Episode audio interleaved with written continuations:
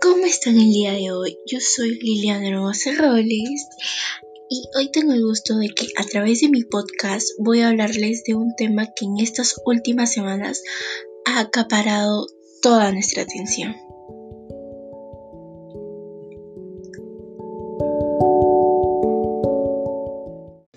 Bueno, sabemos que todos estamos pasando por una crisis mundial y tenemos que cuidarnos muy bien. Y el día de hoy yo les voy a explicar detalladamente todo lo que está sucediendo en el mundo y más que nada en el Perú. Y se los voy a explicar en diferentes secciones como en matemáticas, como en ciencias sociales, como las ciencias y tecnologías y como en religión. Así que escúchenme atentamente y ahora sí, comencemos.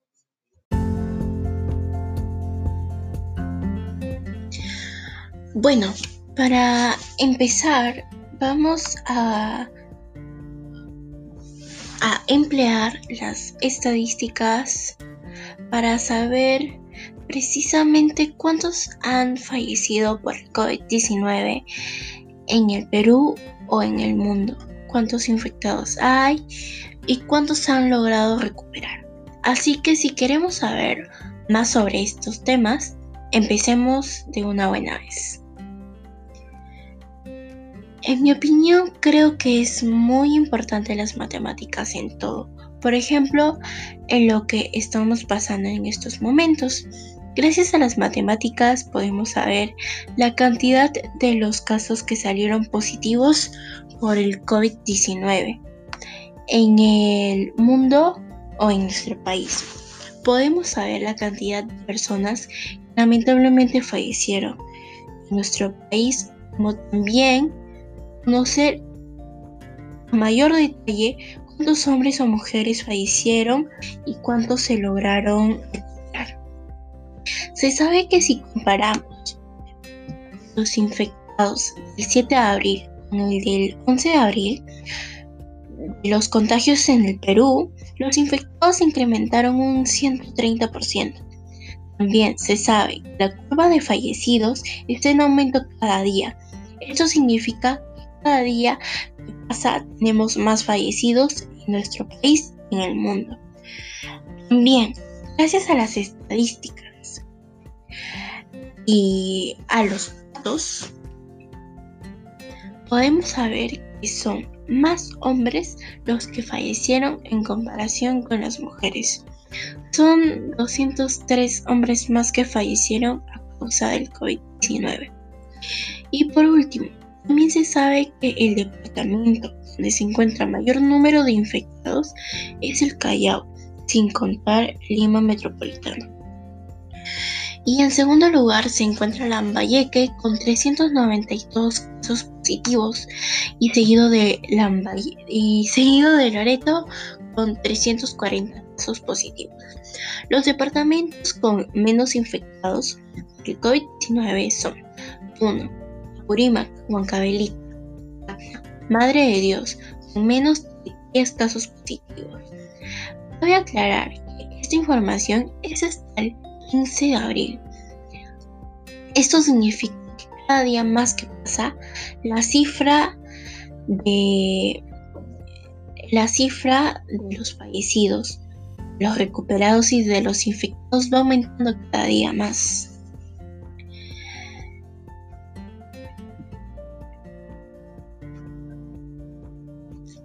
Concluir que los datos matemáticos nos sirven en todo momento. Frente a esta pandemia nos permite estar más informados del avance o disminución de los contagios en nuestro país o los que se han recuperado o los que lamentablemente han fallecido. Así que hay que estar atentos.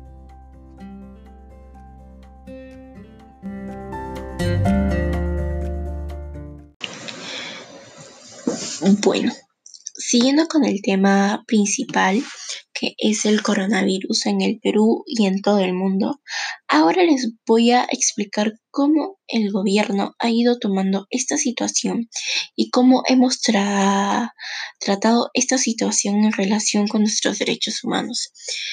Se ha ido tomando medidas de seguridad y de prevención como el toque de queda para evitar que la gente salga de sus casas y se infecte de este virus.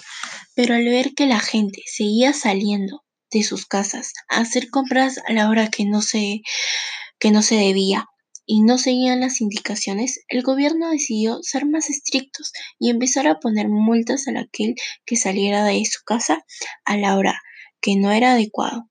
Así que empezó a disminuir los contagios, pero aumentaron los detenidos en las cárceles. Este virus se empezó a expandir por cada rincón del Perú y del mundo. Por eso esta cuarentena es estrictamente obligatoria y hay que protegernos. Y no hay que salir de casa en lo posible, solamente por algo muy importante y muy necesario. Los pobladores tienen que entender que no hay que salir de casa, ya que está aumentando los detenidos, como así también los infectados, por no hacer caso a las indicaciones que da el gobierno. El gobierno ya está empezando a tomar medidas muy drásticas para evitar la propagación de este virus. Gracias a estas medidas hay, personas que respetan muy bien las normas y entienden, que lo, y entienden muy bien lo que está pasando en todo el mundo. Esta pandemia no es cualquier cosa, sin embargo, cabe indicar que existe gente muy irresponsable que no se da cuenta que pone en riesgo su vida y la de su familia, ya que al salir de casa puede contagiarse. Se sabe que solo una, que solo una persona sale por familia para comprar las medicinas y los, y los alimentos necesarios. Continuarán las medidas necesarias para evitar los contagios, por ejemplo, si vas a un supermercado es estrictamente obligatorio usar una mascarilla y dos guantes. El gobierno seguirá evaluando la postergación de la cuarentena si es necesario, ya que la curva de los contagios sigue en aumento. Estamos esperando las indicaciones del presidente sobre el reinicio de los labores el 27 de abril. También es importante mencionar que si levanta la cuarentena nada volverá a ser como antes. Seguiremos con restricciones de aforo y debemos de cumplir con las medidas de distanciamiento, un metro de distancia entre cada persona y será indispensable el uso de mascarillas para salir a la calle y esto será obligatorio.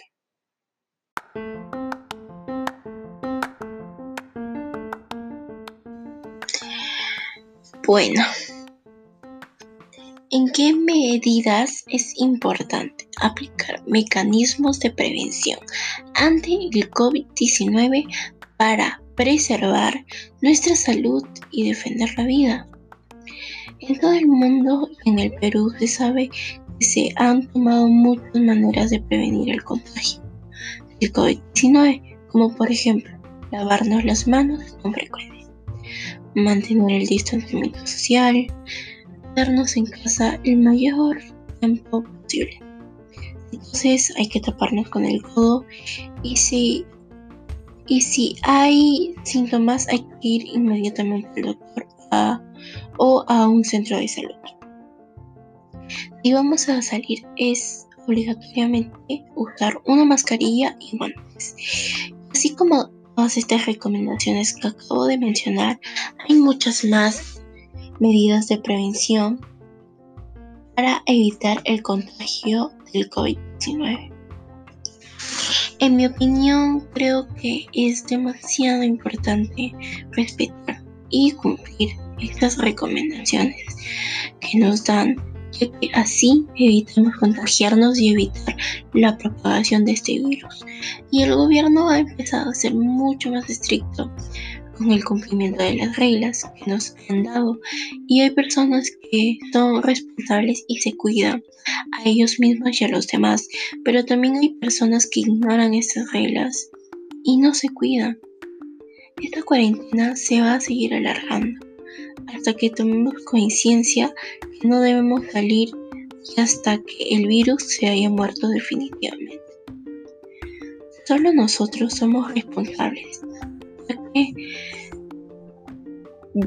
solo nosotros somos representantes para que ya no haya más muertos, más contagios. Por favor, evita salir de casa y acatar todo lo que nos dicen. Y si presentamos síntomas, ir rápidamente a un médico. Sabe que hasta el día 27 de abril hubo 28.699 infectados y 782 fallecidos y 8.425 recuperados. Bueno, mi conclusión es que hay que evitar salir de casa y hay que protegernos a nosotros mismos, a los demás y a nuestras familias. Ya no haya más muertos ni, más contagiados está en nuestras manos. Que cumplir lo que nos dicen.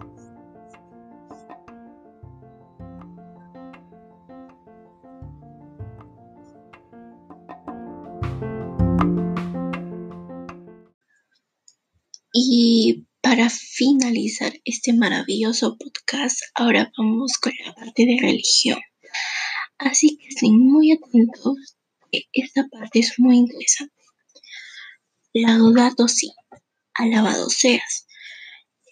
Es la segunda encíclica del Papa Francisco, firmada el 24 de mayo, solemnidad del Pentecostés del año 2015 y que fue presentada el 18 de junio de 2015. Se llama Laudato Si porque comienza citando esas palabras con las que empieza el llamado cántico de las criaturas. Escribió San Francisco de Asís para alabar y agradecer a Dios por la creación. Su tema es el cuidado de la casa común. Es decir, de la adecuada conservación del planeta que todos habitamos y es un documento y es un documento no, no es solo para los católicos, sino en palabras del Santo Padre para cada persona que habita en este planeta. Son seis capítulos de Laudato Si, que son los siguientes. El primero, lo que le está pasando a nuestra casa. Dos, el Evangelio de la creación. Raíz humana de la crisis ecológica. Cuatro, una ecología integral. Cinco, algunas líneas de orientación y acción. Y por último, seis, educación y espiritualidad ecológica. En conclusión, yo creo que es muy importante la conservación y cuidar nuestro planeta y todo lo que nos rodea. Es muy importante preservar el planeta y cuidarlo mucho, a los animales y a la biodiversidad. Hay que cuidar todo el mundo, porque es donde habitamos y es muy esencial, ¿no?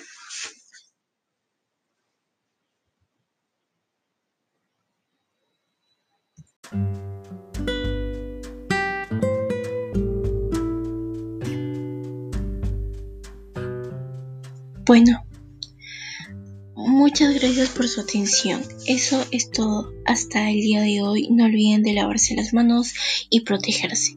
Pronto todo esto va a pasar. Cuídense, nos vemos a la próxima.